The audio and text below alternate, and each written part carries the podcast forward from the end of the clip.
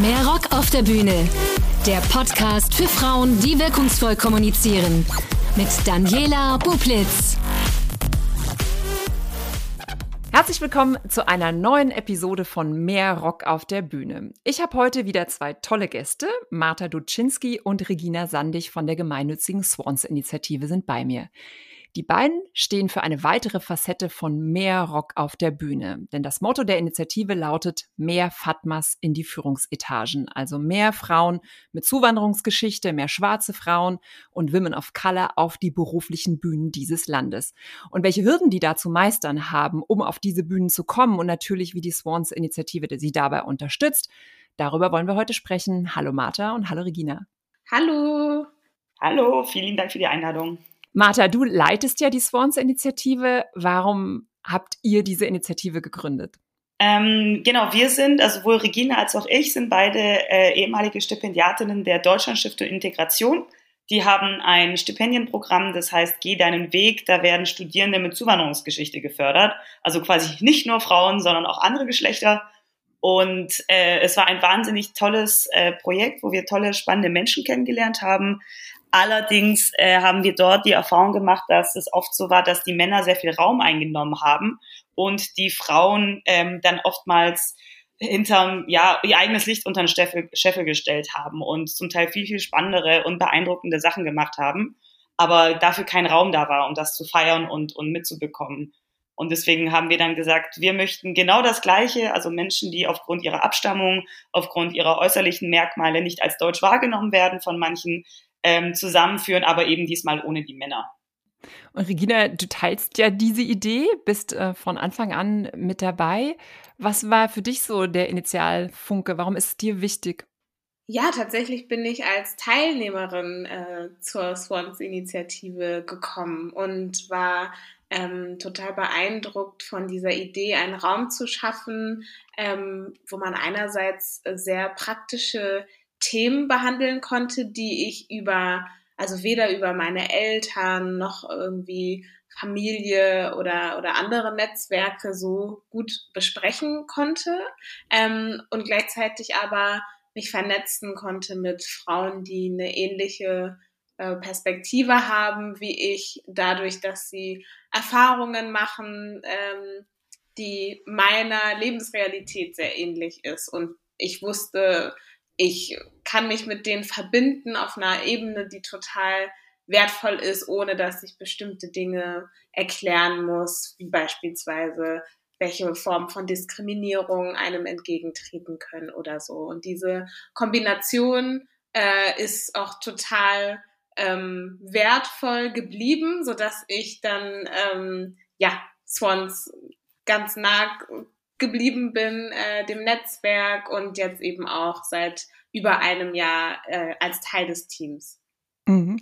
Und Regina, kannst du noch mal ein bisschen mehr was zu diesen Frauen äh, sagen, wie ihr diese Gruppe auch einteilt? Ich habe eben in dem Intro gesagt, und so schreibt ihr es auch auf der Website, es sind Frauen mit Zuwanderungsgeschichte, schwarze Frauen, Women of Color. Und das zeigt ja auch schon, wie wichtig Sprache ist. Ich habe wiederum in eurer Presseberichterstattung, also die Artikel, die über euch geschrieben worden sind, da, da wird es dann wieder verkürzt auf Frauen mit Migrationshintergrund. Und das ist ja gerade eh so ein Thema, ja. Sprache. Ähm, äh, wie möchtest du genannt werden? Du hast ja eben auch gesagt, mit deinem Hintergrund. Und wie möchtet ihr wiederum auch diese Gruppe beschreiben? Was wäre euch auch wichtig? Wie, du hast ja eben auch gesagt, die haben alle so was, was gemeinsam. Was haben die gemeinsam?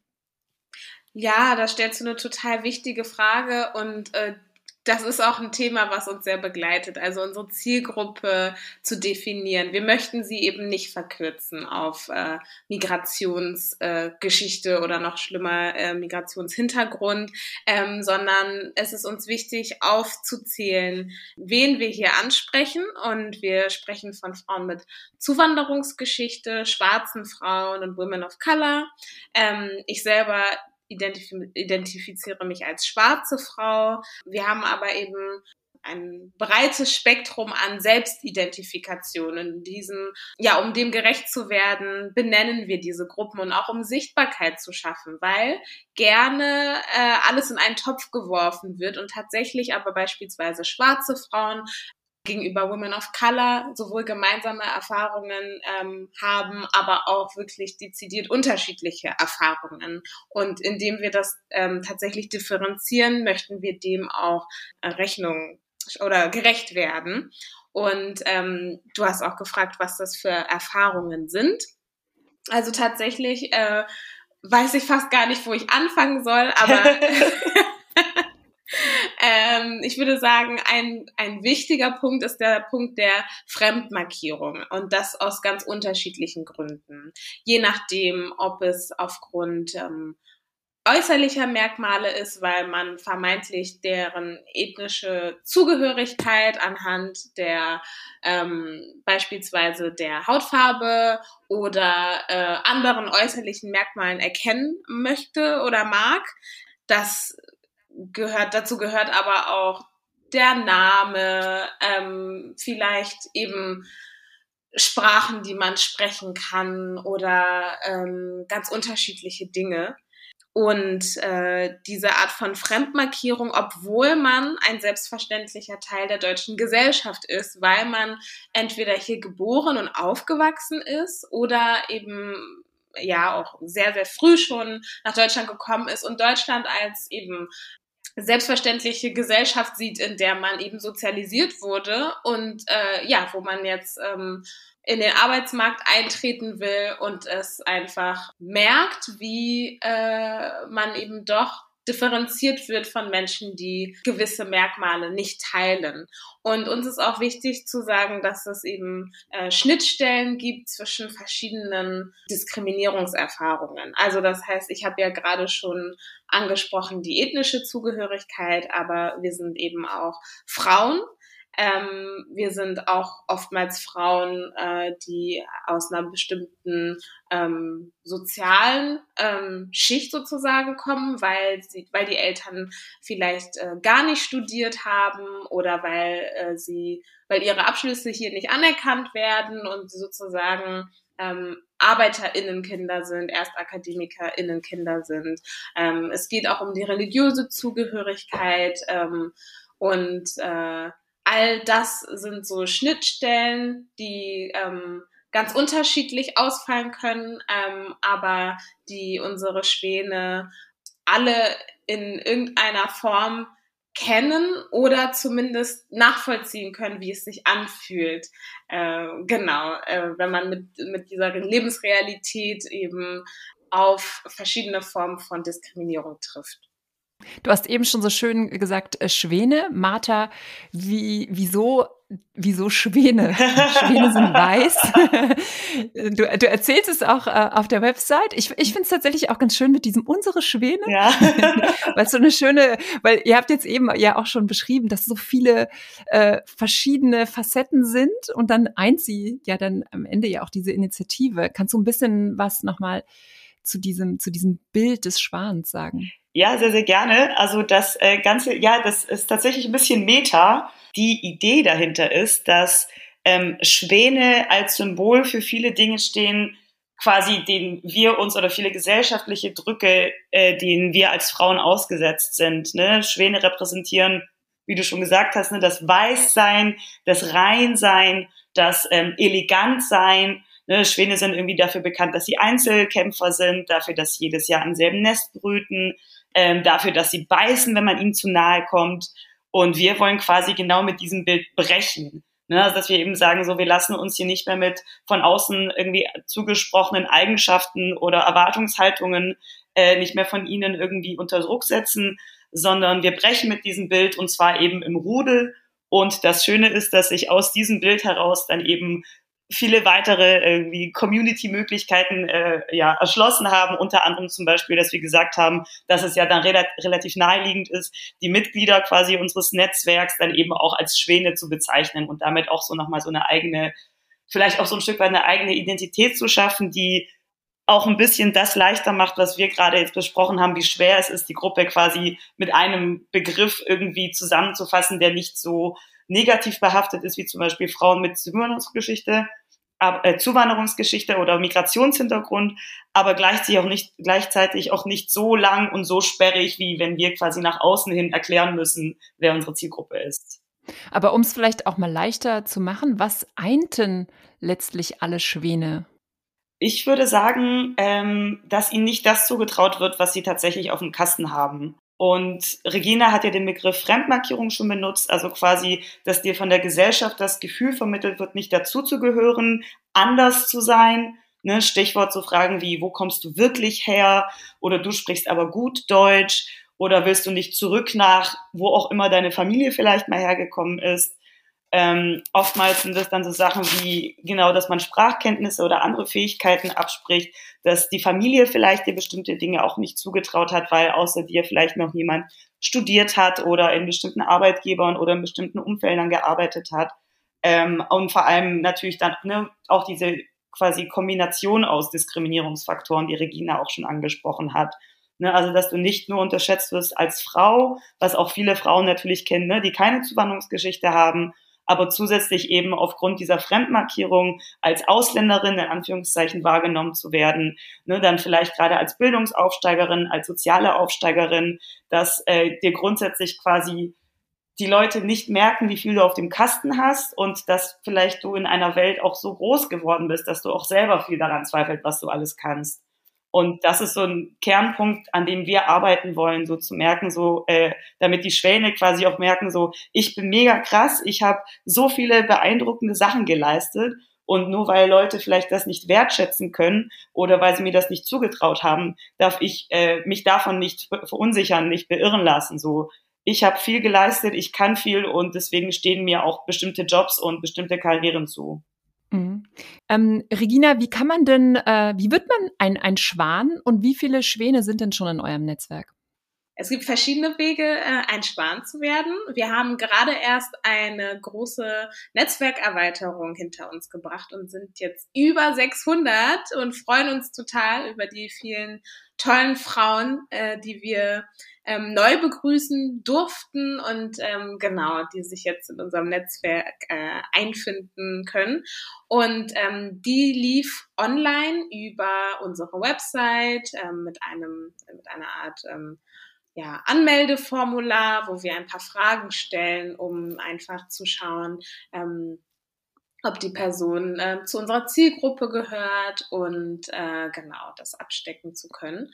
Ähm, ansonsten ist der klassische Weg, um ins Netzwerk zu kommen, über eine unserer ähm, Veranstaltungsformate, also ähm, gerade die Seminare, die wir anbieten, ähm, Dort kommt, da kann man sich bewerben, je nachdem eben wie viele Plätze es gibt, haben wir dann eine ähm, Zahl von Teilnehmerinnen zwischen, ja, vielleicht äh, mal sind es zehn oder ähm, auch bis zu ja, 20, 25 ähm, Frauen, die dann an den Formaten teilnehmen und dann eben automatisch Teil des Netzwerks mhm. werden können.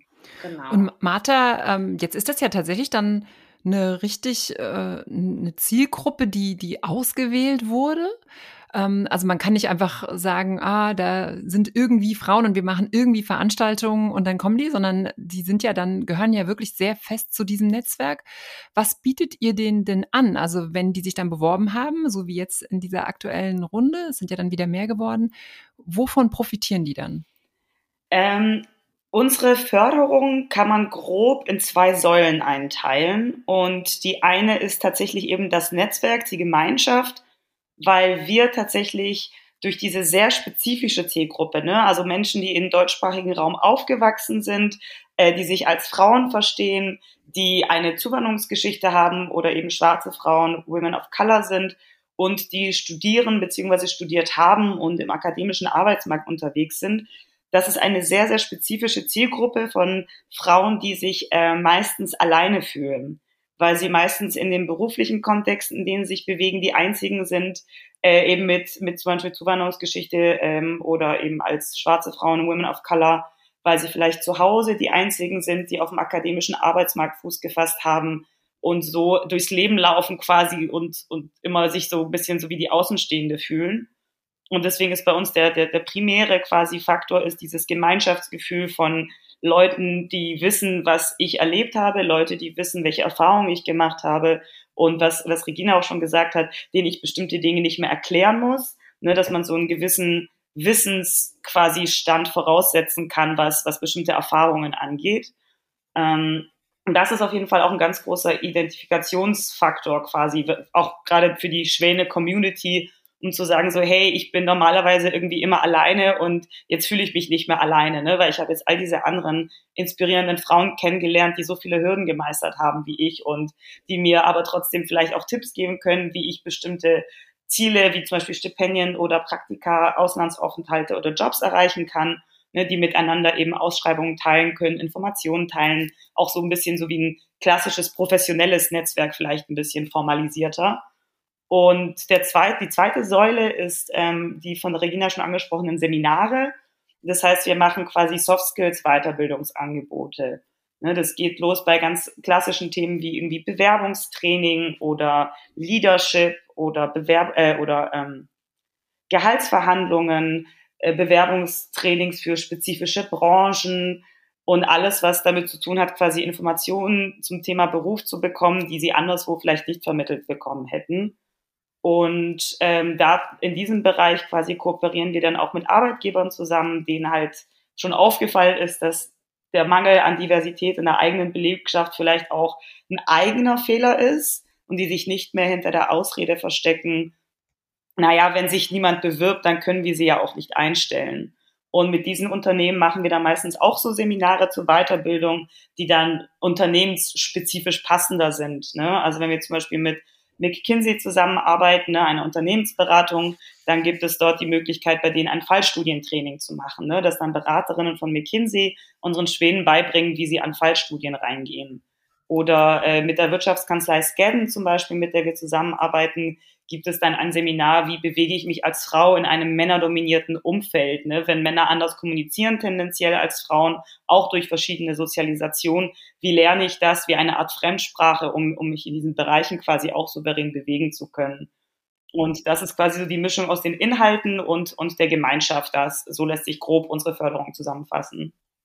Hm, jetzt wissen wir alle, wir stecken in dieser Pandemie. Wie habt ihr das jetzt organisiert äh, die letzten Monate? Also sind das dann äh, wahrscheinlich ja nicht so viele analoge Treffen? Also seid ihr tatsächlich dann auf digital Ge übergesprungen? Genau, also wir sind tatsächlich ähm, in, alles in den Verhältnissen relativ gut durch die Pandemie bekommen, weil wir zum Beispiel auch schon jahrelang Zoom benutzt haben, lange bevor es cool war und wir auch die eine etwas sind, was man seit der Pandemie, Pandemie als ähm, Remote-Organisation bezeichnet. Ne? Also quasi ohne festes Büro, sondern dass alle ohnehin sich von zu Hause, von den eigenen Laptops aus quasi für das Team engagieren. Und das bedeutet, dass wir quasi unser Seminarangebot problemlos sofort auf Digitales umstellen konnten, ne? so wie alle anderen auch Webinare angeboten haben, digitale Podiums- und Diskussionsrunden und wir dadurch auch in der Pandemie eben diesen digitalen Netzwerkbeitritt ermöglichen konnten. Vorher ging es dann eben nur über die Seminare. Jetzt kann man eben auch jederzeit auf, über unsere Webseite sich quasi digital um einen Netzwerkauftritt, äh, einen Beitritt bewerben und haben entsprechend auch unsere äh, Community digitalisiert, dass sie sich eben auch weiterhin äh, äh austauschen kann, nur halt eben dadurch, dass sie sehr, sehr viel größer geworden ist und sich weniger persönlich treffen kann, sind wir jetzt auf Discord umgezogen. Das ist so eine Mischung aus Slack und allen gängigen Messenger- und Videodiensten, wo sich dann die Schwäne quasi digital über verschiedene Kanäle zu verschiedenen Themen, wie zum Beispiel Stellenausschreibungen, Praktika, Seminare, ähm, externe Veranstaltungen oder eben auch ähm, je nach Studiengang oder je nachdem, wo sie wohnen, auch so untereinander vernetzen können, damit da dieses Gemeinschaftsgefühl, eben der Austausch und die, die gegenseitige quasi auch Ermutigung und das Empowerment auch digital weiterhin möglich ist. Letzte Frage an dich, Martha, noch zum Thema Organisationsstruktur. Mhm. Wie finanziert sich das Ganze? Mhm. Wir sind, also aktuell ist bei uns tatsächlich, was die Finanzen angeht, brauchen wir nicht so viel, weil das gesamte Team sich ehrenamtlich engagiert und dadurch, dass wir auch keine Präsenzveranstaltungen haben, halten sich momentan auch die laufenden Kosten dadurch natürlich sehr in Rahmen.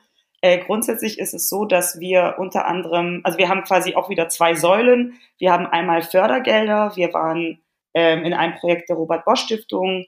Unsere Ausgründung zur GmbH wurde gefördert vom, äh, vom Kanzleramt über ein Projekt, das von der ähm, Integrationsbeauftragten des Bundes gefördert wurde. Das hieß Fem for Dem. Und gleichzeitig ist es auch so, dass wir äh, eben durch die Unternehmenskooperation auch Möglichkeiten haben, äh, quasi Einnahmen zu generieren, weil wir für die Unternehmen ja auch eine Recruiting-Maßnahme sind. Ne? Also das Thema Diversity ist ja jetzt plötzlich ganz groß geworden in Deutschland in den letzten paar Jahren.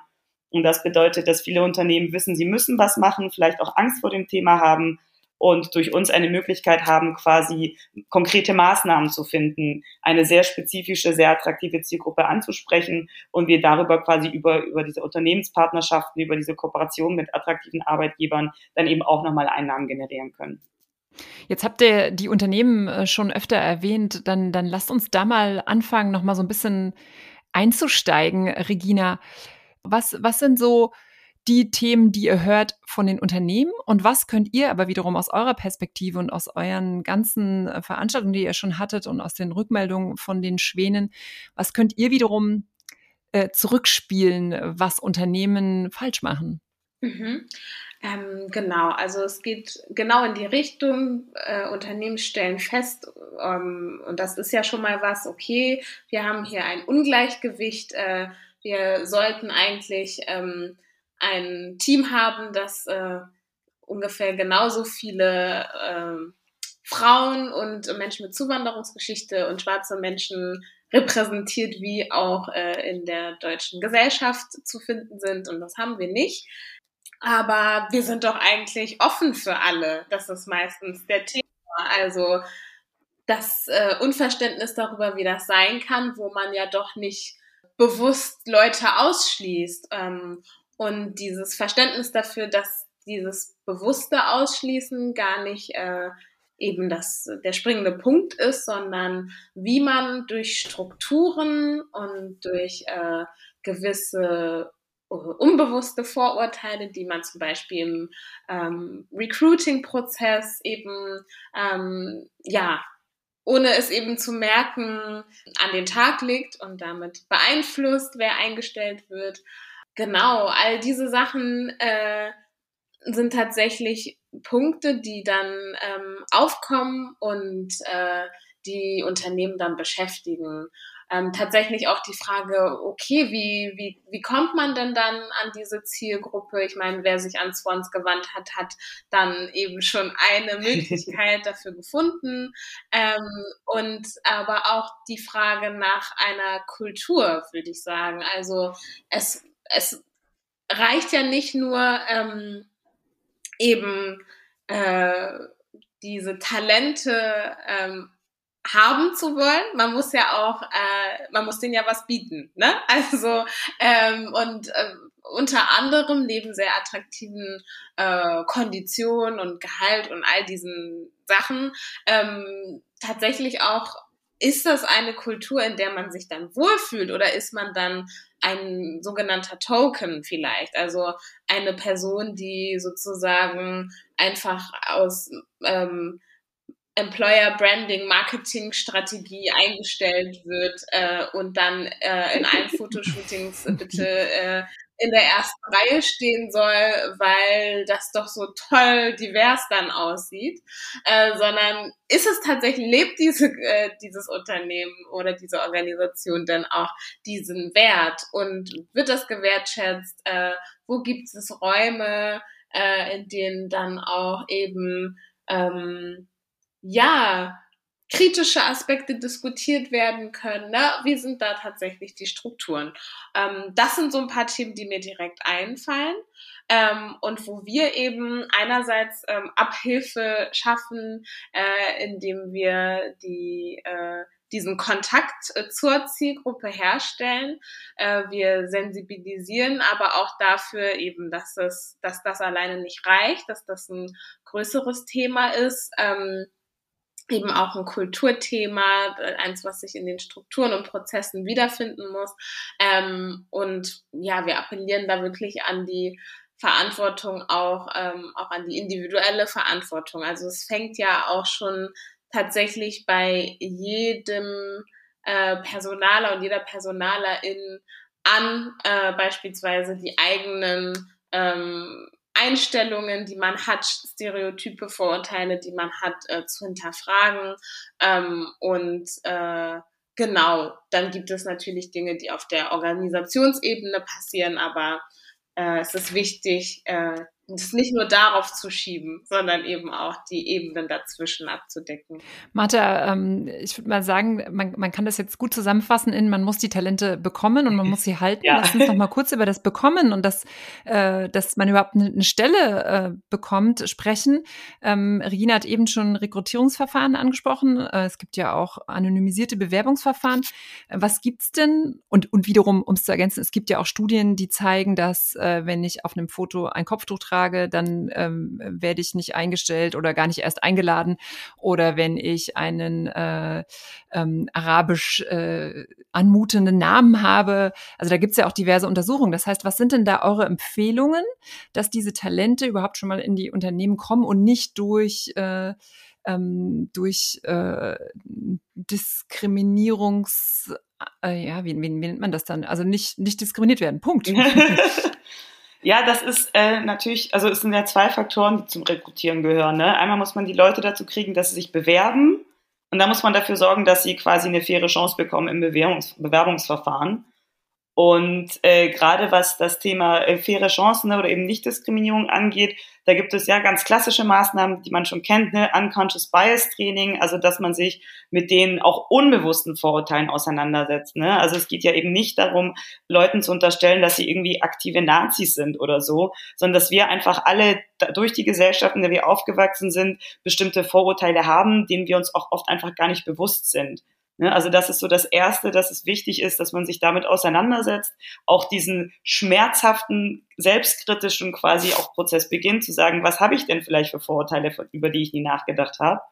Und der zweite Faktor ist ein bisschen, ich nenne es mal, prozessorientierter ist, unsere Auswahlverfahren, unsere Bewerbungsprozesse sind nicht neutral, sondern wir setzen als Norm den eloquenten, extrovertierten Mittelschichts-, Oberschichtsmann voraus.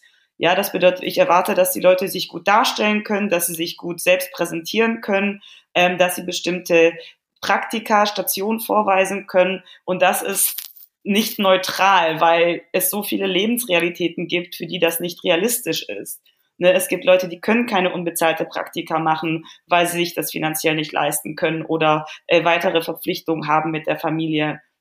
Es gibt Leute, die können äh, keine Ehrenämter oder äh, angesehene Hiwi-Jobs machen, weil sie an der Kasse sitzen, weil sie äh, keine Zeit haben dafür, weil sie mit ihren Eltern Behördengänge erledigen müssen, weil sie von klein auf ähm, über, irgendwie übersetzen und dolmetschen mussten. Und das sind alles Lebensrealitäten, die ja in diesen Bewerbungsprozessen komplett ausgeblendet werden. Ja, und das bedeutet, dass mhm. man dann auch als Institution sich überlegen muss, was erwarte ich von der Kandidatin, welche Fähigkeiten sollte sie haben und welche Qualifikationen bringen diese Fähigkeiten, über die ich bis jetzt noch nicht nachgedacht habe. Ne? Eine Person, die sehr, sehr früh, wie gesagt, zum Beispiel Behördengänge mit den Eltern erledigt, die hat sehr, sehr früh sehr viel Verantwortung benommen. Die weiß, wie Behörden funktionieren, die kann mit Formularen umgehen. So, das sind eigentlich wahnsinnig beeindruckende Skills, die viele andere noch nicht mal im Studium schaffen, ihren BAföG aus, äh, irgendwie Antrag selber auszufüllen. Ne? Also, dass man mhm. sich im Bewerbungsverfahren auch vielleicht auch neue Fragen überlegt, ne? dass man zum Beispiel fragt, so welche Form von Hürden hast du gemeistert, ne? welche auf die du besonders stolz bist oder welche Art von Verantwortung hast du in welchem äh, Alter übernommen. Und das sind zum Beispiel Lebensrealitäten oder auch Dinge, auf die man stolz sein kann, die auch unsere Schwäne oftmals gar nicht wissen, dass das eigentlich krass ist, dass es eigentlich super bewundernswert und, und beeindruckend ist. Wenn man sich zum Beispiel von der Hauptschule über die Realschule, über das Gymnasium hochgekämpft hat, bis, bis man überhaupt studieren durfte, wenn alle Lehrkräfte, alle Berufsberatungsstationen etc., das gesamte Bildungssystem aktiv versucht hat, dich davon abzuhalten. Ne, also das sind ja super beeindruckende Fähigkeiten und dadurch auch oder Erlebnisse, an denen du auch als Mensch wächst, für die aktuell in den Bewerbungsverfahren, wie sie laufen, absolut kein Raum ist, ne, die nicht abgefragt werden, die nicht gewertschätzt, nicht gewürdigt werden. Und dann gibt es ja dann das sogenannte Thomas-Prinzip, ne, wenn du als Personalerin bestimmte äh, äh, Faktoren hast, bestimmte Lebensrealitäten, dann neigst du dazu, Leute einzustellen, die dir ähnlich sind, ne, mit denen du Gemeinsamkeiten hast. Das bedeutet aber auch, alle, die aus anderen Lebenswelten stammen, fallen dadurch automatisch raus. Wie gesagt, nicht mal durch böse Absicht, nicht mal unbedingt durch aktive Vorurteile, sondern weil man deren Lebensrealitäten und deren Erfahrungswerte äh, und so weiter nicht wertschätzt, nicht würdigt und nicht abfragt. Ähm, Regina, jetzt hat die Martha einen guten Punkt gesagt, nämlich äh, man muss ja auch als Unternehmen so weit kommen, dass man äh, es überhaupt schafft, dass die guten Talente sich bewerben. Was hörst du denn äh, von den Schwänen? Äh, was erzählen die denn? Wo würden sie sich nicht bewerben? Ich weiß nicht, ob du Unternehmensnamen nennen möchtest. Aber äh, vielleicht äh, kann man es ja auch irgendwie beschreiben. Was hörst du, wo die dann sagen, im Leben, da kann ich noch so viel Geld geboten bekommen?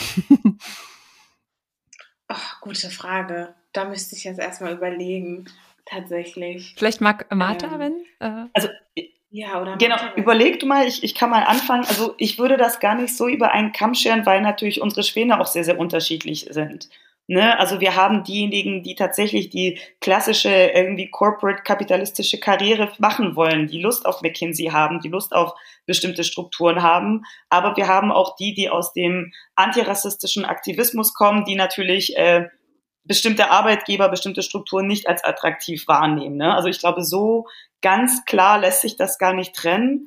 Ich fürchte aber tatsächlich, dass wir bei denen, die sich kritisch und auch wirklich nicht nur durch persönliche Erfahrungen, sondern zum Beispiel auch durch berufliche, durch ähm, akademische Expertise mit dem Thema Diskriminierung auseinandersetzen, da ist schon ziemlicher Fatalismus eingetroffen, würde ich sagen. Also weil es ist einfach so, überall, wo es Geld gibt, überall, wo es Macht gibt, äh, dort sind die Strukturen einfach von, von weißen Männern dominiert. Ne? Also dann, also, also von weißen Menschen insgesamt sowieso, aber gerade auch von weißen Männern. Und damit ist dann auch klar so, es gibt eigentlich keine Strukturen, die nicht diskriminierend sind. Ne? Man kann dann nur hoffen, eine zu finden, die ein bisschen weniger diskriminiert als andere. ähm, ja. Und deswegen glaube ich, lässt sich nicht mal ganz klar Branchen oder oder Gehaltssparten ja. oder sowas äh, klar eintrennen, weil ich glaube, dass auch, das hängt ja zum Teil innerhalb Unternehmens ja auch von Team zu Team ab. Zwei Leute können im selben Konzern arbeiten und zwei fundamental unterschiedliche äh, äh, Erfahrungen gemacht haben. Also deswegen glaube ich, das ist die einzigen, bei denen ich das kenne, ist tatsächlich Frauen, die Kopftuch tragen. Die wissen ganz genau, bei welchen Arbeitgebern es geht und bei welchen nicht. Also die können wirklich eine Liste mit Namen schicken, wo sie sagen, da brauche ich es gar nicht erst zu probieren. Und gleichzeitig die Arbeitgeber, die sich einen Ruf gemacht haben, dass sie Hijabis, also Frauen mit Kopftuch einstellen, da kann man gar nicht so schnell gucken, wie sich das rumspricht und die wirklich innerhalb der Community ganz weit oben auf der äh, Liste mit einem großen Herzchen drüber sind. Hm, das wäre nämlich genau meine äh, Anschlussfrage gewesen. Lass uns mit Positivbildern arbeiten. Was sind denn wiederum äh, Unternehmen äh, oder wann ist ein Unternehmen attraktiv für eure Zielgruppe, für eure Schwäne? Regina? Ja, ich würde sagen, dass ähm, es schon Unternehmen gibt, die es verstanden haben, ähm, auszustrahlen, äh, dass sie ihre Werte und, und äh, zu den Werten gehört dann eben inklusiv zu sein, äh, divers zu sein ähm, und äh, tatsächlich äh, den Talenten auch die Möglichkeit zu geben, sich zu entfalten, Vertrauen auch in sie zu haben, ähm, das tatsächlich auch zu leben ähm, und das umzusetzen. Und ich würde sagen, auch hier fallen mir nicht unbedingt bestimmte Namen ein, ähm, die man nennen kann, aber äh, tatsächlich, was, was das ausmacht, ist, glaube ich, so ein, so ein Gefühl, was man gar nicht so gut beschreiben kann. Und das spricht sich dann natürlich auch herum. Ne? Mhm. Also unsere Schwäne tauschen sich ganz viel darüber aus. Ähm, teilen dann dementsprechend gerne äh, Stellenbeschreibungen, ne? wenn, wenn, wenn das frei wird in, in einem Unternehmen, in dem sie gerne arbeiten. Das ist dann eben auch super wertvoll, diese Art von Empfehlungen äh, von, von eigenen äh, MitarbeiterInnen ähm, zu bekommen und da wirklich Vertrauen dran haben zu können, dass das auch äh, dementsprechend mhm. ähm, so stimmt. Wenn da was ähm, ergänzen ähm, noch, noch, Ja, gerne.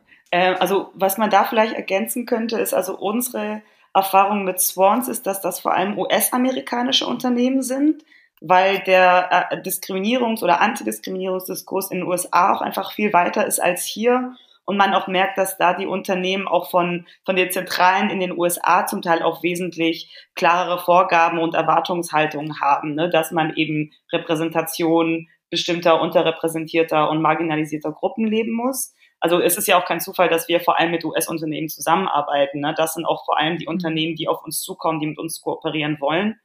Ähm, dadurch, dass wir natürlich auch viele Unternehmen, deutsche Unternehmen haben, die auf internationaler Ebene mithalten müssen, merkt man das jetzt auch langsam bei den großen DAX-Konzernen.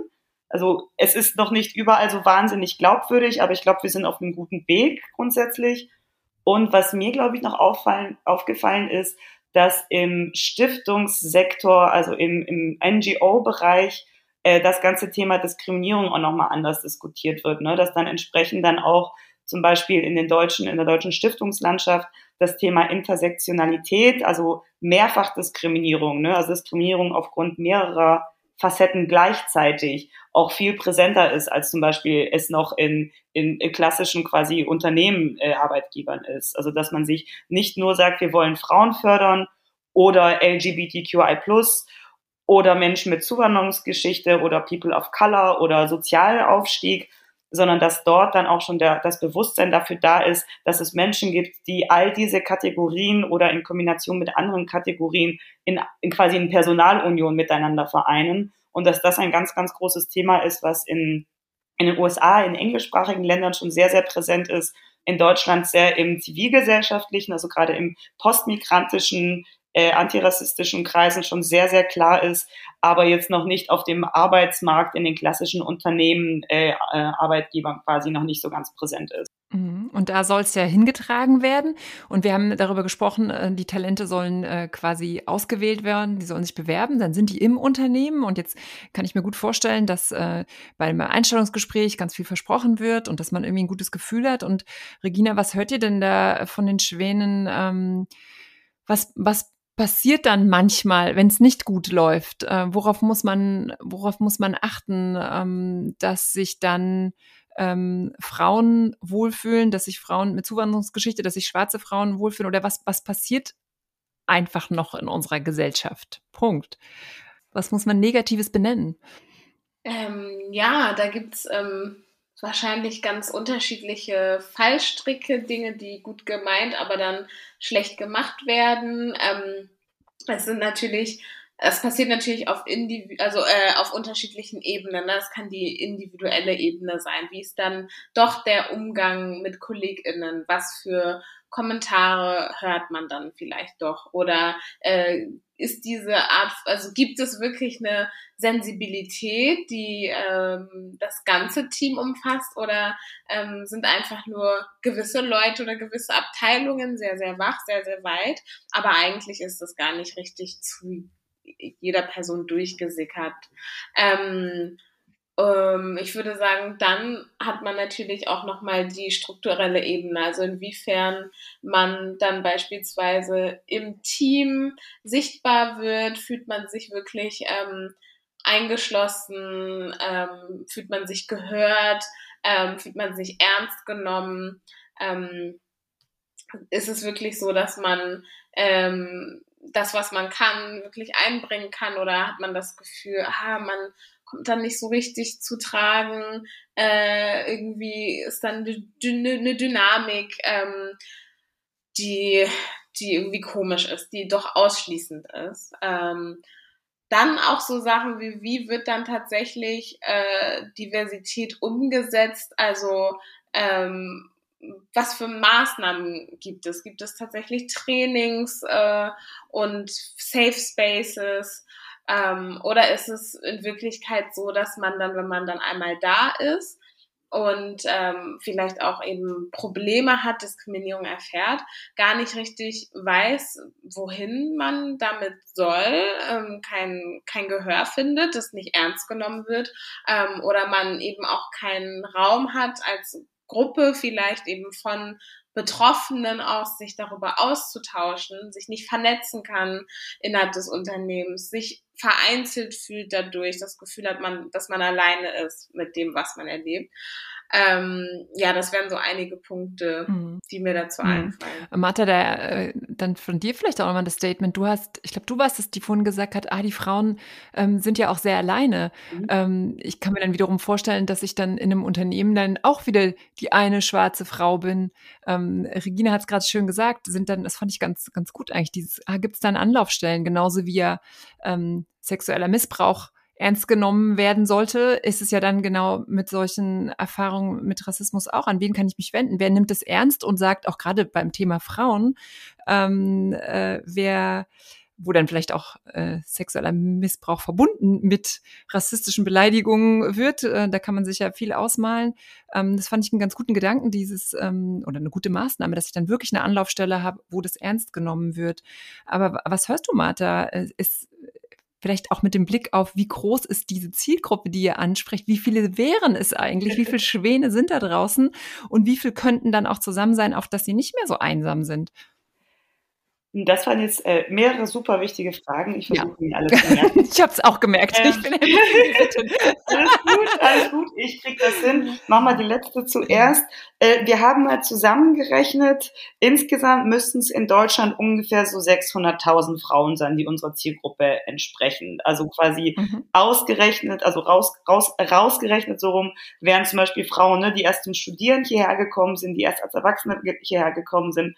Rausgerechnet sind Frauen mit Zuwanderung Zuwanderungsgeschichte, die nicht studiert haben. Ne? Also wir haben ja auch innerhalb der quasi der migrantischen oder postmigrantischen Community auch eine, ich nenne es mal relativ elitäre Zielgruppe, ne? weil die haben es geschafft an die Uni. Das ist ja auch alles andere als selbstverständlich für Menschen, die eben mehrfach Diskriminierung ausgesetzt sind. Ähm, genau, aber so ungefähr 600.000. Also wir haben jetzt 0,1 Prozent des Schwedepotenzials in Deutschland quasi gehoben. Ähm, zurück zu der Frage mit dem Alleinsein und den Anlaufstellen. Ja, das ist, also das Problem ist ja, und das betrifft genauso äh, Sexismus wie eben auch Rassismus und, und andere Diskriminierungsformen, dass das Gespräch ja normalerweise nicht so verläuft, wie wenn man einer Person sagt, du hast vergessen, das Fenster zuzumachen. Ne? Also, dass wenn man das Thema anspricht, läufst du ja gegen eine Wand aus, das war nicht so gemeint und das hast du missverstanden und du bist das Problem und du bist so empfindlich. Und das sind alles so Mechanismen, die dafür sorgen, dass die Personen aufhören, Dinge zu, zu anzusprechen. Und das sind, also auch diese Reaktionen sind auch alle angelernt, die kann man doch deswegen auch alle wieder entlernen fordert aber dann wieder vor der Dominanzgesellschaft, von der Mehrheitsgesellschaft, sich damit auch auseinanderzusetzen, dass du so nicht reagieren würdest, wenn jemand sagt, hey, du hast irgendwie vergessen, was mitzubringen, würdest du euch sagen, jetzt bist du aber empfindlich. Ne, so, mhm. wolltest du nicht Kartoffelsalat mitbringen? Stell dich doch nicht so an. Und äh, das hast du missverstanden. Ne? Also wo man auch ganz, also, also wo auch ganz klar ist, so wir reagieren nicht immer so auf diese, wenn sowas angesprochen wird. Ne? Wir reagieren nur so, wenn jemand quasi Machtstrukturen oder eben Diskriminierungserfahrungen anspricht. Und, und dementsprechend geht das ganze Thema Anlaufstelle. Ich finde, es sollte schon einen Schritt vorher sein, wenn es jetzt nicht explizit eine eins zu eins Situation ist, ne, wo dann Aussage gegen Aussage steht, sind ganz oft bei ganz vielen Situationen andere Leute dabei. Und dann ist halt die Frage, muss es unbedingt die Person sein, die es anspricht, der das gerade, ich formuliere es mal jetzt ganz krass, angetan wurde? Oder könnte es auch Leute stören, die nicht davon betroffen sind? Ne, also ich habe so eine Anekdote, ich hatte das mal auf der Arbeit, dass jemand was Sexistisches gesagt hat und alle zwölf Leute im Büro haben sich zu mir umgedreht und darauf gewartet, dass ich darauf reagiere. Und dann saß ich dran und ich dachte mir so, nee, ihr wisst alle, dass was falsch ist. Warum macht von euch niemand den Mund auf? Ne? Und genauso wie, wie ich als weiße Frau, meine Familie stammt aus Polen, ich als weiße Frau kann mich genauso über Rassismus aufregen, wie ein Mann sich über Sexismus aufregen sollte. So, es sollte auch die stören, die es nicht betrifft. Und das bedeutet, wenn wir Sexismus, Rassismus, andere Formen von Diskriminierung sehen, sollten sich eigentlich diejenigen verantwortlich fühlen, das anzusprechen, die gerade eben nicht davon betroffen sind. Und die Schuld oder die, die, die Verantwortung, das Thema anzusprechen, zu einer Anlaufstelle zum Beispiel zu gehen, sollte eigentlich nicht auf der diskriminierten Person lasten. Ne? Und das ist ein ganz, ganz großes Thema, wo es dann immer heißt, ja, die Frauen müssten diese Übergriffe öfter melden, ja, People of Color sollten Rassismus öfter melden. So nein, das ist nicht ihre Aufgabe, weil sie manchmal auch bei den Anlaufstellen wieder auf dieselben Abwehrmechanismen treffen, ne? wo dann eine äh, äh, Gleichstellungsbeauftragte dann genauso fragen kann, so ja, aber äh, was hattest du denn an, dass er dich bestalkt hat? Ne? Was hast du denn gemacht, dass er dich belästigt hat? Also das sind ja alles Mechanismen, die können dir überall passieren. Und die Idee wäre eigentlich, dass die ja gar nicht mehr notwendig wären, wenn es sich auch, wenn erstens natürlich am besten wäre, wenn es gar nicht mehr passiert, aber solange man das nicht verhindern kann, dass sich auch andere Leute daran stören und, und eben auch mal den Mund aufmachen und was dagegen sagen, dass sie es falsch finden und es nicht immer nur die Verantwortung der, der betroffenen Person ist. Wenn ich jetzt, äh, um diesen Unternehmensblock äh, quasi zu beenden, wenn ich als Unternehmen sage, das klingt aber spannend und ja, wir müssen da auf jeden Fall was tun und eigentlich wäre das ganz toll, äh, ein, ein, ein Seminar gemeinsam mit der Swans-Initiative zu organisieren. Ähm, was, was bietet ihr den Unternehmen? Wie kann man Kooperationspartner werden? Also äh, genau, hallo liebe Unternehmen, meldet euch natürlich immer gerne bei mir, wenn ihr gerne äh, diversere Belegschaften erreichen möchtet. Ähm, was wir bieten, sind verschiedene Pakete, die reichen von eigentlich wollen wir bei uns selber nichts verändern, aber wir finden toll, was ihr macht und wollen euch gerne mal zu uns einladen, dass ihr über eure Arbeit spricht und so weiter, äh, dass man natürlich Stellenanzeigen bei uns teilen kann, bis hin zu eben diesen, wir nennen sie Recruiting-Seminare, ne? also quasi, dass die Unternehmen unseren Schwänen was beibringen, die Teilnehmerinnen auch alles potenzielle Kandidatinnen sind, ne? also dass natürlich die Teilnehmerinnen auch zum Unternehmen passen und auch Lust auf das Unternehmen haben ähm, und man sich da quasi in einem authentischen und, und auf Augenhöhe Setting ihnen vorstellen und als eben attraktiver Arbeitgeber positionieren kann, dass wir eben auch in die Unternehmen gehen, auch Vorträge anbieten und Workshops, ähm, und natürlich auch das ganze Thema Employer Branding. Ne? Also dadurch, dass wir sowohl quasi in, in Arbeitgeberbereich als auch eben in der Zivilgesellschaft sehr aktiv sind, kann man natürlich mit uns auch angeben, ne? weil wir eben auch eine große Glaubwürdigkeit haben, eine große Community ne, wo es dann heißt, so, ne, durch eine Kooperation mit uns kann man sich eben sichtbar machen in einer ersten sehr attraktiven Gruppe und in einer zweiten auch sehr kritischen Gruppe, die ähm, manche natürlich von manchen Arbeitgebern nie was gehört haben, weil die in einer anderen, ich nenne es mal sozioökonomischen Liga gespielt haben. Ne, also dass man überhaupt erst die Schwäne auf sich aufmerksam machen kann, weil sie dich vielleicht gar nicht kannten vorher oder weil sie zu ehrfürchtig sind und sich das nicht zugetraut haben, weil das ein zu großer, berühmter Name ist und wir dadurch dann eben auch die Möglichkeit schaffen, quasi innerhalb der, der Schwäne-Community auch nochmal bekannter zu sein und sich auch nochmal bekannter quasi ähm, äh, darzustellen. So ganz, ganz grob, ja. Mhm. Super, dann hoffe ich, dass sich ganz viele Unternehmen äh, melden werden. Aber ich habe ja schon gesehen auf eurer Website, ihr habt ja schon sehr attraktive Partner. Und das Thema ist ja tatsächlich, äh, wird ja gerade heiß diskutiert. Was mich nochmal interessieren würde, Regina, ist, ähm, ob es einen Unterschied gibt äh, zwischen Frauen und Männern bei dem Thema Rassismuserfahrung. Also man könnte ja jetzt auch sagen, warum, warum spezialisiert ihr euch nochmal auf Frauen dann auch? Äh, ist das nicht wieder ein, ein, äh, ein Thema, das dann Frauen und Männer gleichermaßen betrifft? Oder würdet ihr sagen, hört ihr von den Schwänen, nee, am Ende ähm, sind das dann nochmal andere und vielleicht auch größere Probleme, die da die dem, die den Frauen dann begegnen?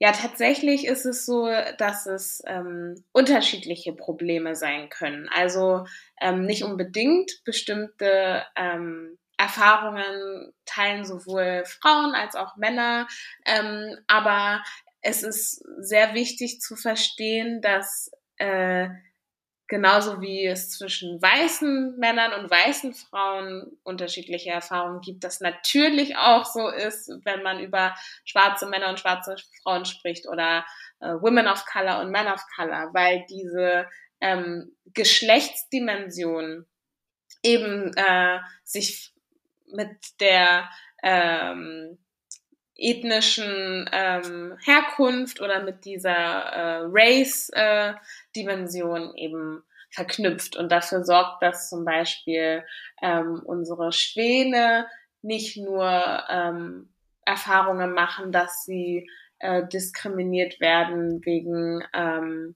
ihrer, ja, weiß ich nicht, wegen ihrer Religion, beispielsweise weil sie eben muslimisch sind. Das ist etwas, was auch einem ähm, männlichen, einer männlichen Person passieren kann, die muslimischen Glaubens ist, aber dass sie beispielsweise, weil sie eben ein Kopftuch trägt, dann auch geschlechtsspezifische Formen von antimuslimischem Rassismus erfahren wird.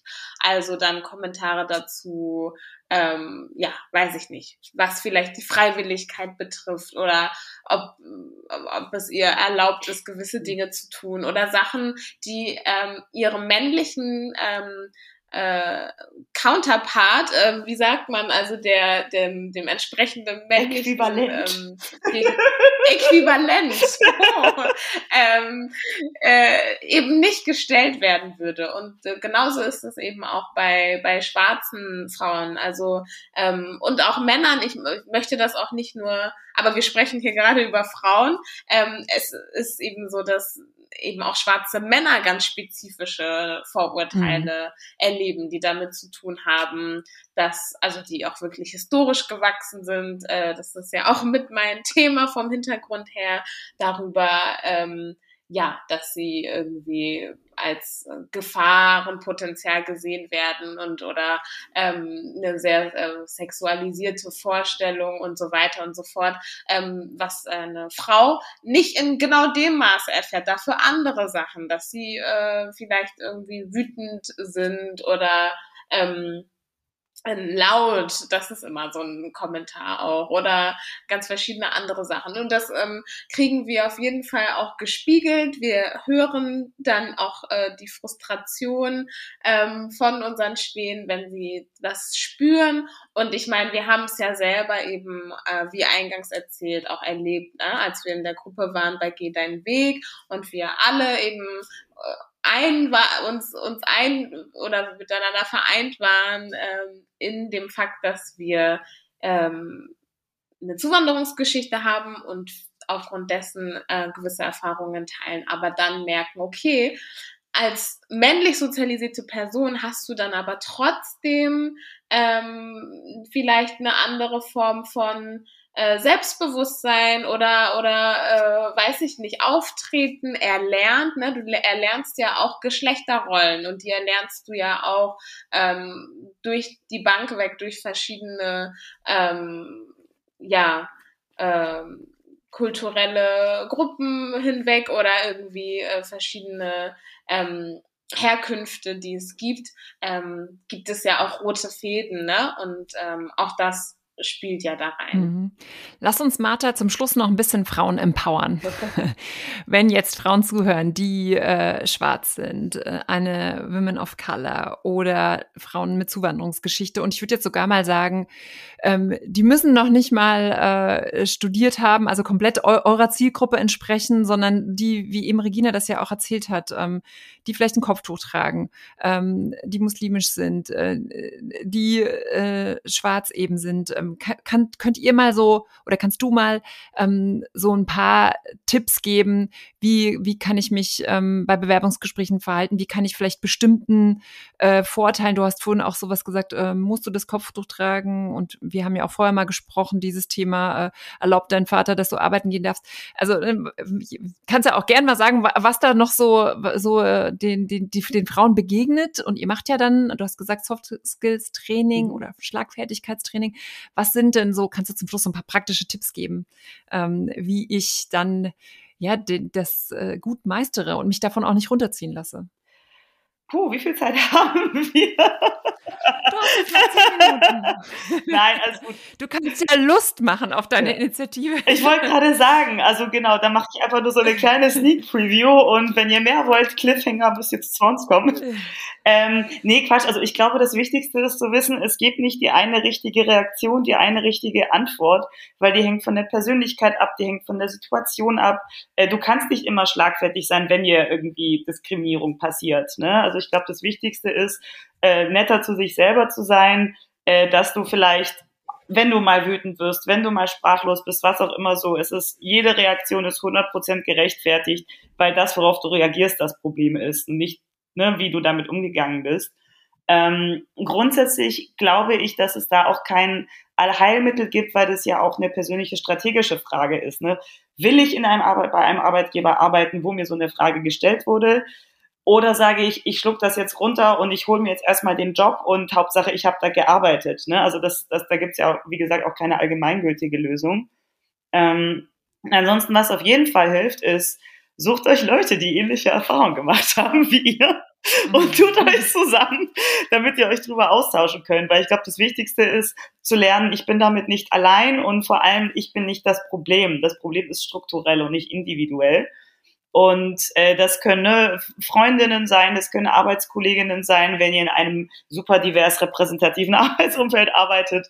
Äh, oder natürlich, wie gesagt, kommt gerne alle zu Swans, ähm, weil das gerade auch ein ganz, ganz elementarer Bestandteil ist, ne? sich einfach dieses Austauschen, äh, sowohl was, was passiert, ne, was man im Arbeitsleben, im Studium erlebt oder erlebt hat, aber auch nochmal dieses auf die eigenen äh, auf das, was man selber geschafft hat, stolz zu sein, ne? auf die eigenen Hürden, die du überwunden hast, stolz zu sein, auf die eigenen äh, äh, Schwierigkeiten, Steine, die dir in den Weg gelegt wurden, irgendwie. Ich benutze als Bild immer gern, weil es gibt ja dann immer irgendwelche äh, älteren weißen Herrschaften, die auch sagen, ich habe mir alles selbst erarbeitet und sage ich natürlich, so niemand hat, hat ne, behauptet, dass du nicht auch einen steilen Berg hochgeklettert bist, aber du wurdest halt im Gegensatz zu anderen Leuten nicht aktiv mit Steinen beworfen, während du versucht hast, diesen Berg zu klettern. Ne? Und den Berg zu erklimmen ist halt leichter, wenn du halt nicht mit Steinen beworfen wirst. Und ich glaube, dementsprechend ist es äh, wichtig, eben sich mit Leuten zusammenzutun, die sagen, ach krass, hattest du das auch? Ja, wie krass sind wir eigentlich und was wir jetzt alles gemeistert haben, wie toll das ist. Und ich persönlich bin auch immer so der, der größte Cheerleader, beziehungsweise die größte Cheerleaderin unserer Schwäne, ne? Also, wo ich auch sage, eigentlich müsste man mich buchen können, dass ich immer nur komme und die Leute sage, hey, du bist so krass, was du alles gemacht hast und, und fang mal an, das so zu sehen, dass du drauf stolz sein kannst. Ne? Und dementsprechend denke ich, wenn ihr irgendwo anders euch solche Cheerleader holen könnt, äh, könnt, dann wünsche ich euch das von tiefstem Herzen. Und wenn nicht, dann sind wir auf jeden Fall bei Swans für euch da und kommt vorbei und dann hypen wir uns alle gegenseitig auf. Martha, von dir gibt es ja auch äh, das Statement, wir weißen Frauen haben Privilegien und Macht und wir müssen sie solidarisch nutzen. Ähm, eben haben wir quasi gesagt, äh, was muss, müssen die Frauen mit Zuwanderungsgeschichte, wie, wie müssen die damit umgehen, aber was müssen, und jetzt, jetzt sage ich mal, äh, was, was musst du machen, was muss ich machen? Also jetzt ist natürlich, ich habe gerade so, während ich diese Frage überlegt habe, überlegt, ah, äh, ab wann ist man denn quasi die andere? Ja. so, äh, ah ja, weiß, äh, äh, ja, ähm, okay, ab wann ist quasi keine Zuwanderungsgeschichte mehr? Also, mhm. aber egal, ich glaube, wir wissen, die quasi, die eben nicht solche negativen äh, Kommentare erleben müssen, die nicht so viel mit Steinen beworfen werden auf dem mhm. Weg. Ähm, wie, wie müssen wir uns solidarisch zeigen?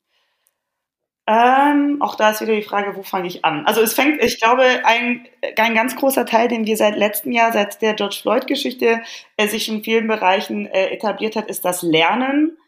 Äh, die meisten weißen Menschen sind umgeben von Weißen. Ne? Das ist meistens keine Absicht, aber man hat meistens relativ wenig Leute mit Zuwanderungsgeschichte, wenig Schwarze, wenig People of Color in seinem persönlichen Umfeld. Das heißt, man kriegt nichts mit von dieser Lebensrealität, über die wir gerade gesprochen haben. Ne? Und ein erster Schritt, um sich quasi, um dem entgegenzuwirken, ist, Google, Fun Fact, alles ist auf Google findbar, ähm, sich ins, entsprechend weiterzubilden. Ne? Da ist natürlich Klassiker ist Tupoka Ogette mit Exit Racism oder Alice Hasters mit Was weiße Menschen nicht über Rassismus hören äh, wollen, aber wissen sollten. Das sind so zwei klassische Bücher, die gerade auch seit letztem Jahr nochmal sehr, sehr viel zu Recht auch zu Bekan an Bekanntheit gewonnen haben, dass man sich mit der Lebensrealität auseinandersetzt, die man selber eben nicht hat. Ne, dass ähm, kann Konsum von weiteren Medien sein, ne? ob man Serien schaut, Filme, Bücher liest, dass man schaut aus Perspektive, aus Perspektiven, die man bis jetzt nicht hatte. Ich muss mir immer wieder anhören, hä, wenn du nur noch Women of Color liest, das ist doch auch Diskriminierung. Ich so, nein, ich habe 25 Jahre meines Lebens hauptsächlich die Bücher von weißen Männern gelesen. Irgendwann muss ich ja jetzt mal von dieser tatsächlich, was ja eigentlich eine gesellschaftliche Minderheit ist, weil schon die Hälfte, über die Hälfte der Gesellschaft allein Frauen sind. Plus, dann muss man noch die People of Color und Menschen mit Zuwanderungsgeschichte abziehen. Ne, wo ich sage, so wenn so, wie diese eine Gruppe so viel Raum eingenommen hat in meinem kulturellen, meinem akademischen Konsum, muss ich vielleicht versuchen, das ein bisschen auszubalancieren und auch mal die anderen zu Wort kommen lassen, ne? zu schauen, was, was haben andere zu sagen, was haben andere erlebt Und dann, wenn man da so ein bisschen dieses, ich nenne es mal, äh, äh, Theoriewissen schon angesammelt hat in der Praxis, ich glaube, was ganz ganz viele Leute hemmt, ist die Angst, das falsch zu machen. Ne? Also man fühlt sich auch unwohl, gerade zum Beispiel, weil man so selten Kontakt hat mit Menschen, die zum Beispiel muslimisch sind oder schwarz oder People of Color, dass man dann immer die ganze Zeit Angst hat, was falsch zu machen und dadurch die Situation meistens noch viel schlimmer wird. Und das äh, auch diese, klar ist es scheiße, wenn man Fehler macht, aber nur so kann man aus ihnen lernen und besser werden. Ne? Und das funktioniert eben, indem mhm. man sich mit den Themen auseinandersetzt, indem man sich einfach aktiv dafür entscheidet, weil die, die Sachen werden dir nicht so an den Kopf geworfen, ne? die, die kriegst du nicht zufällig mit in der Schule. Du musst dich aktiv dafür entscheiden, dich damit weiterzubilden. Und dann kannst du das in der Praxis umsetzen, indem du zum Beispiel anfängst anzusprechen, wenn Gruppen unterrepräsentiert sind. Ne, wenn du im Büro sagst, hey, sag mal, warum sind hier so wenig People of Color? Warum sind hier so wenig Menschen mit Zuwanderungsgeschichte? Wo sind diese Gruppen? Ne? Trifft übrigens auch auf Gruppen zu, über die wir heute gar nicht gesprochen haben. Ne? Menschen mit Behinderung zum Beispiel, LGBTQI+, ne, die ich glaube ich nur einmal erwähnt hatte. Also alle Gruppen, die quasi unterrepräsentiert, die marginalisiert sind. Ähm, ja, also mhm. ansprechen, dass die fehlen. Auch mal unbequem sein. Man denkt immer so, die Leute, die unbequem sind, sind die, die es selber betrifft. Das müssen wir ändern. So, es muss halt auch unbe also es muss immer unbequem sein. Ne? So, wenn jemand das N-Wort be benutzt, auch wenn der Raum voller Weißer ist, dann sollten halt die weißen Leute sagen, dass das nicht in Ordnung ist. Ne? Und dann der mhm. letzte Schritt ist, glaube ich, ne, also dieses Ansprechen, drüber, nach, also drüber nachdenken, äh, Medien und so weiter konsumieren und ansprechen. Äh, und das Letzte, was, glaube ich, für viele schwer ist, deswegen ist es das Non-Plus-Ultra, das aller, allerletzte äh, Kapitel oder das letzte äh, Level im Computerspiel des Antirassismus, ist aktiv Ressourcen teilen und weitergeben und abgeben. Ne? Also genauso wie mhm. Männer öfter sagen sollten, hey, warum wurde ich jetzt befördert? Meine Kollegin ist doch viel besser. Äh, zu sagen, warum wurde ich angefragt? Eigentlich sollte jemand anders angefragt werden. Ne? Jobs weitergeben, ähm, Kontakte weitergeben, ähm, alles, was mit Geld, Macht an anderen Ressourcen hat, zu tun hat, abgeben, um zu sagen, so, hey, ich habe es auch verdient, aber es gibt Leute, die es auch verdient hätten und die nicht die Möglichkeiten hatten, das zu bekommen wie ich. Aber wie gesagt, das ist das allerletzte, macht erstmal alles, alles andere vorher. Ich muss ganz sagen, das ist ein, ein, eine, eine ganz schön harte Aufgabe, die, die du da stellst. Aber ich würde gerne die Frage nochmal, ich würde gerne die Frage nochmal spiegeln an, an Regina. Welche Solidarität wünschst du dir? Ja, genau das, was Martha gesagt hat. das ist gut. ähm, nee, ich, ich kann, ich saß da und dachte mir so, ja, genau, genau, genau das. Und ähm, vor allem, wenn ich ergänzen kann, eben diese Form von, ähm, ja, sozusagen aktiver Solidarisierung auch auf, auf so einer Gefühlsebene oder einfach dieses Signalisieren und auch wirklich sagen, ähm, dass man Anteil nimmt, wenn es eine bestimmte Situation ist, dass man das gesehen hat oder eben auch unabhängig von äh, bestimmten Situationen so ähm, klar zu machen, hey, man beschäftigt sich mit diesem Thema, ähm, man ist bereit, ganz viel zu lernen. Man, man hat natürlich die Weisheit nicht mit äh, Löffeln gefressen, aber ähm, nee, warte mal, so heißt das Doch, gar nicht, genau, oder? genau so heißt das. ja, okay. ich bin nämlich gut darin, äh, Sprichworte dann doch ein bisschen umzudrehen. Ähm, genau, also ich sag das, weil was unangenehm ist, ist irgendwie Leute, die super motiviert sind und ganz viel lernen, aber dann ein bisschen besserwisserisch äh, oder vielleicht ein bisschen über, über ehrgeizig ähm, auftreten gegenüber Menschen, die eben auch selbst betroffen sind. Das bitte nicht, aber auf so eine ne, gesund, äh, zurückhaltende und sensible Art und Weise wirklich klar zu machen, so hey, ähm, ich nehme das wahr und äh, ich würde sagen, das, das gibt schon total viel. Und wirklich auch dieses sichtbar machen, also es ist auch schon mal total viel wert, wenn man das für sich selber zu Hause macht, aber es ist noch viel mehr wert, wenn andere People of Color oder andere marginalisierte Menschen das eben auch irgendwie sehen und hören und spüren können ähm, im direkten Kontakt oder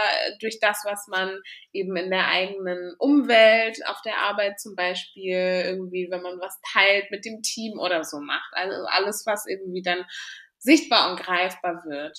Ähm, ja, das würde ich nochmal anschauen. Da würde ich vielleicht zwei Not-to-Dos kurz dran machen. Erstens, nicht nur immer den, äh, den People of Color, den schwarzen Leuten erzählen, wie toll du Antirassismus findest, sondern Taten sprechen lauter als Worte.